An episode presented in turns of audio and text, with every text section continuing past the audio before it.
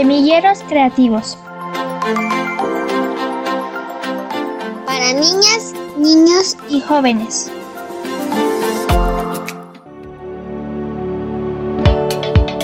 El Estado de México cuenta con una veintena de semilleros creativos que van desde fotografía, artes visuales, muralismo, títeres, música, grabado y muchas otras manifestaciones artísticas. Sin embargo, estos espacios de formación no solo están enfocados a las artes, sino también a otras formas de expresión como la radio. Este medio de comunicación ha despertado el interés de niñas, niños y jóvenes que radican en el municipio de Ixtapaluca. Luis Ángel Hernández, docente del Semillero Creativo de Radio en dicha región, comparte un poco de lo que se realiza en este espacio. Cuando se habla de semilleros creativos a nivel nacional, el magno evento, por ejemplo, que se realiza en el Auditorio Nacional, pues aparecen niños en escena que hacen teatro, que hacen danza. Sin embargo, también existimos estos semilleros que hacen eh, pues estas actividades audiovisuales y que de pronto pues hay pocas salidas. Sin embargo, hemos intentado en los momentos precisos poner un poco de nuestro trabajo. De pronto, cuando en el Estado de México hacen eventos grandes, nosotros en esos eventos ponemos algunas de las cápsulas que hemos venido grabando. Un ejemplo de ello es una, una sección que tenemos se llama Las Metas. En Las Metas, los niños y niñas que participan en el semillero creativo dicen lo que ellos creen que es verdad. Cada niño, a partir de lo que vive, va expresando su sentir. Entonces, es más o menos por ahí, como en estos pocos espacios que que pueden llegar a dar, nosotros los aprovechamos e intentamos mostrar este trabajo y pues el sentir de niñas y niños que participan en el semillero. En la sede de los héroes Ixtapaluca se han inscrito cerca de 25 niños, mientras que en la de Santa Bárbara se cuenta con una matrícula de casi 13 que van desde los 4 hasta los 14 años.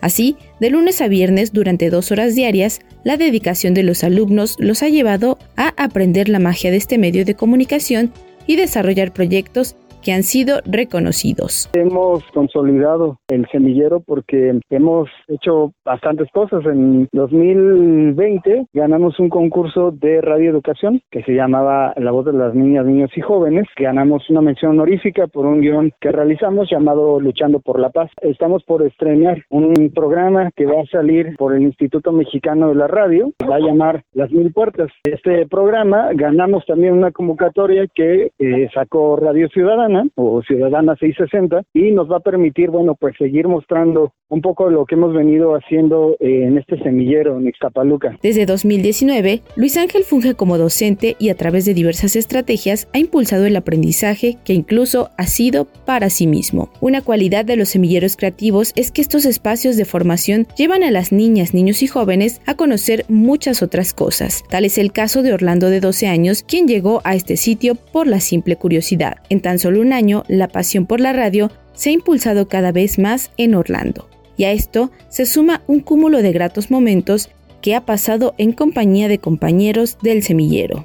Me la he pasado bastante genial, me ha impulsado a seguir con esta pasión de la radio, también a poder hablar, tener una buena adicción. Hacemos muchas cosas con nuestros amigos, eh, la pasamos genial sobre todo, porque a pesar de que nos estemos enfocando en, la radio, digamos, pasamos unos buenos ratos.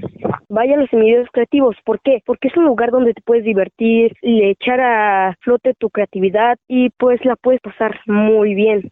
Paola Danae, de 12 años, llegó al semillero en 2018. Su experiencia en este espacio de formación ha sido algo mágico que le ha cambiado la vida por completo, desde aprender a realizar guiones, ediciones y locución hasta expresarse mejor dicen que he cambiado porque cuando entré normalmente al semillero creativo de radio en Iztapaluca, no hablaba, o sea, que era como tímida porque me daba pena. Yo era muy una niña muy tímida y no me gustaba mucho hablar. Pero cuando entré a la radio, pues Luis, Yasmín, mis compañeros me hicieron sentir en confianza y, y sentí muy muy presente eso de dejarme llevar por la radio. Entonces, pues mis papás siempre me dijeron que desde que yo entré a la radio cambié mi forma de hablar, cambié la forma en la que pensaba y muchas cosas que para mí son necesarias en la vida ahora. Paola confiesa que durante los cinco años que lleva en este semillero no hay un solo momento especial, sino al contrario, todo le hace muy feliz. Si algo es claro en los semilleros creativos es que sin importar si sea uno o cinco años, la experiencia y el aprendizaje que propician en las niñas, niños y jóvenes será algo que los marcará de por vida. De hecho, Ángel Uriel cuenta que al inicio era fácil combinar sus estudios escolares con las clases de radio, pero al entrar a la secundaria tuvo que abandonar el semillero. Sin Sin embargo, el impacto que provocó en su vida lo llevó a ajustar sus horarios para regresar a este.